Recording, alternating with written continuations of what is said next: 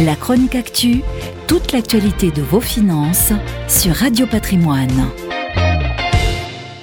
Sur les marchés mondiaux, on n'avait pas vu une telle baisse depuis trois mois. Depuis quelques jours, l'apparition d'un nouveau virus, le coronavirus 2019 nCoV en Chine, et la menace de sa propagation suscitent l'inquiétude du monde entier.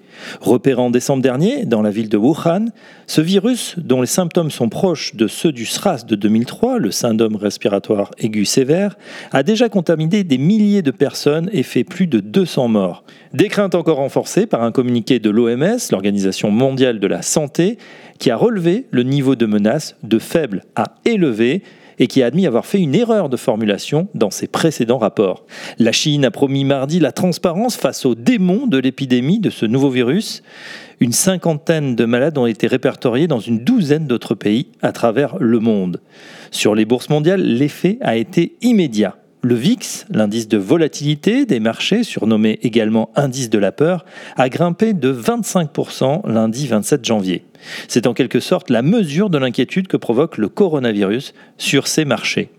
La Chine est la première victime. Sa croissance, déjà impactée par la guerre commerciale latente avec les États-Unis, pourrait à nouveau en pâtir et passer bien au-dessous des 6%, d'autant que l'épidémie se déclenche au même moment que les festivités du Nouvel An.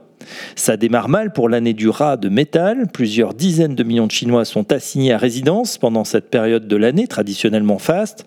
Or, lorsque l'économie chinoise s'enrhume, c'est l'ensemble de la croissance mondiale qui tousse. En ce qui concerne la France, les premières victimes sont les valeurs du luxe, du transport aérien et de l'automobile, particulièrement exposées à la Chine.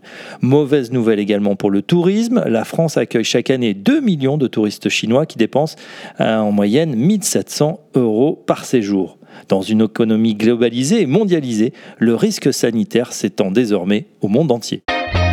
La chronique actu, toute l'actualité de vos finances sur Radio Patrimoine.